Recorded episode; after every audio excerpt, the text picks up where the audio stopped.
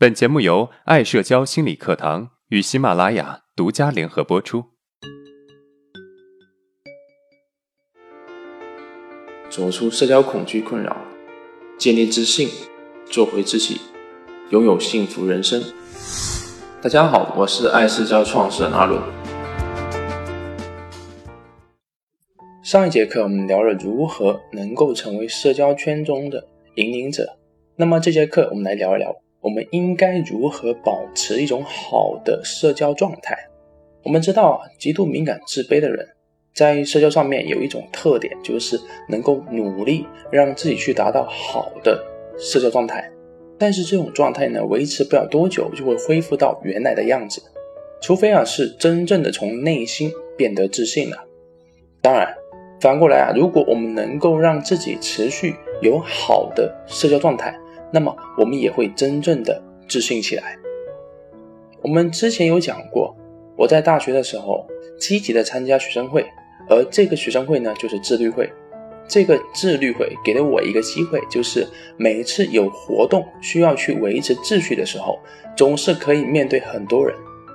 但是啊，我们并不是经常有活动，也就是说，我们需要去维持秩序的机会并不多，每个月大概有两次左右。而每次去维持秩序之前呢，我总是非常的紧张，因为啊，我需要面对很多人。但是啊，正是因为我有机会面对到很多人，我总是积极的去与面对的人社交，让我的状态在一天之内出现很大的变化。从一开始的紧张到放松下来，到能够与现场的人轻松自如的社交，那个时候啊，状态真的可以称之为自信。可是，往往能够在感觉到自信的时候，隔天就回到解放前，该紧张还是依然会紧张。也许啊，状态会比之前好一点，但是这种状态呢，也会慢慢的消退到正常水平，也就是从自信的状态变回自卑的状态。而这个让我非常的懊恼。在大学即将毕业的时候，我找了一家销售公司学习。这家销售公司呢，采用的是门店销售的方式。我的工作就是把店里的产品销售出去。虽然我的社交状态比刚进入大学的时候好很多，但是我依然害怕社交。而这种销售产品的方式，对于销售能力是有一定的要求，对于社交能力啊，更是有高的要求。而相对于我这个害怕社交的人来说，无疑是压力巨大的。刚工作的时候，我每天都是紧张的状态。我每天都想着我应该怎么去面对顾客，紧张了怎么办？业绩做不出来该怎么办？跟同事处不好关系该怎么办？当我在这个环境待的时间越长啊，我越能够去适应这些顾客，而且我也不得不每天面对这些顾客。每天啊，我也经历着紧张到放松的过程。两个月不到的时间，我发现我的社交状态出现好的变化，我变得很放得开，我变得得失心少了，我越来越能够开得起玩笑了，而且啊，这个状态是相对比较稳定的，就算三天不工作，我依然可以保持比较好的社交状态。我发现我开始变得越来越自信了。经过上面两个例子啊，我想你一定能够明白我开头讲的话。保持一个好的社交状态，能够让我们变得真正的自信。那我们应该怎么做才能够维持好的社交状态呢？第一，做好心理准备。我们需要做好一个心理准备，就是啊，我们是一个容易自卑敏感的人，在社交中就会出现紧张不自然，这个是不可避免的。我们不要去追求一种完全自然的状态，那是不可能的。就算是一个社交达人，也不能够保证面对所有人都是自信的。我身边啊就有这么一个自信的朋友，可以说啊在社交上我没有见到他紧张过。直到有一次啊，他舅舅过来找他，他跟我说他很紧张。他说啊他这辈子就害怕他舅舅。当我们能够做好心理准备的时候。我们在社交过程中出现紧张，也不会过分自责，至少可以减少一部分的能量消耗。而减少这一部分的能量消耗，会让我们更加有精力去面对社交。第二，保持社交惯性。保持社交惯性的意思是啊，保持着社交的习惯，就好像我们其他习惯一样保持着。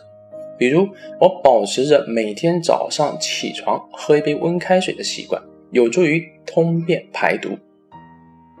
而这个社交的习惯啊，我们可以每天的去维持着，坚持每天都要找人坐下来聊聊天，不要让自己一个人宅着。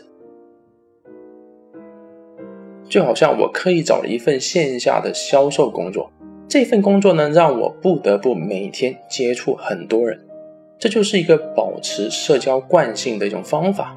如果你没有这种工作，至少你要逼着自己每天去与人社交。在保持社交惯性的过程中呢，也许你会感受到很累、很辛苦，但是啊，只要你坚持下去，你会看到自己的变化。我记得我在做销售期间，我的几个大学的舍友过来找我玩，我表现出那种放得开的自信状态，让我其中一个舍友感到惊讶，他觉得我几个月内变化非常大。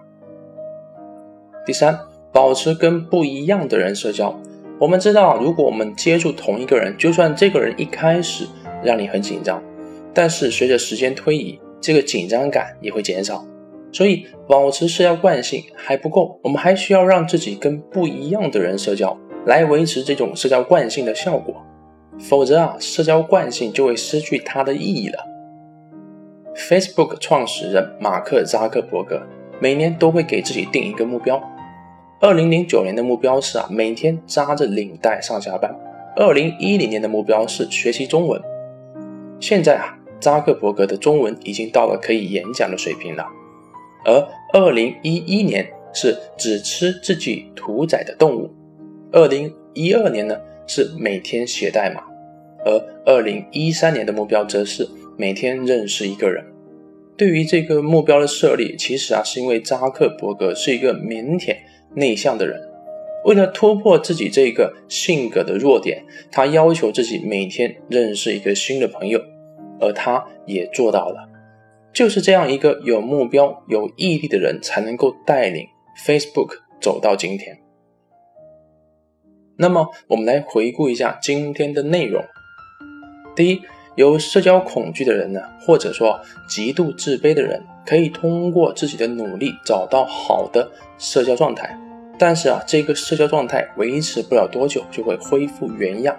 第二，当我们能够保持比较好的社交状态，那么我们就能够慢慢获得稳定的自信，我们也才能够成为一个真正的社交达人。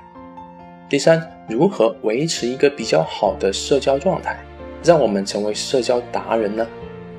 第一，做好心理准备。做好社交时随时会出现紧张的心理准备。第二，保持社交惯性，保持每天社交的习惯。第三，保持经常跟不一样的人社交。如果今天的内容对你有帮助，那么欢迎订阅我们的专辑，并且啊分享给有需要的朋友。好，今天的内容就到这了。如果你有任何的疑问和想法，欢迎在音频的下面评论互动，我会挑选有代表性的问题进行回答。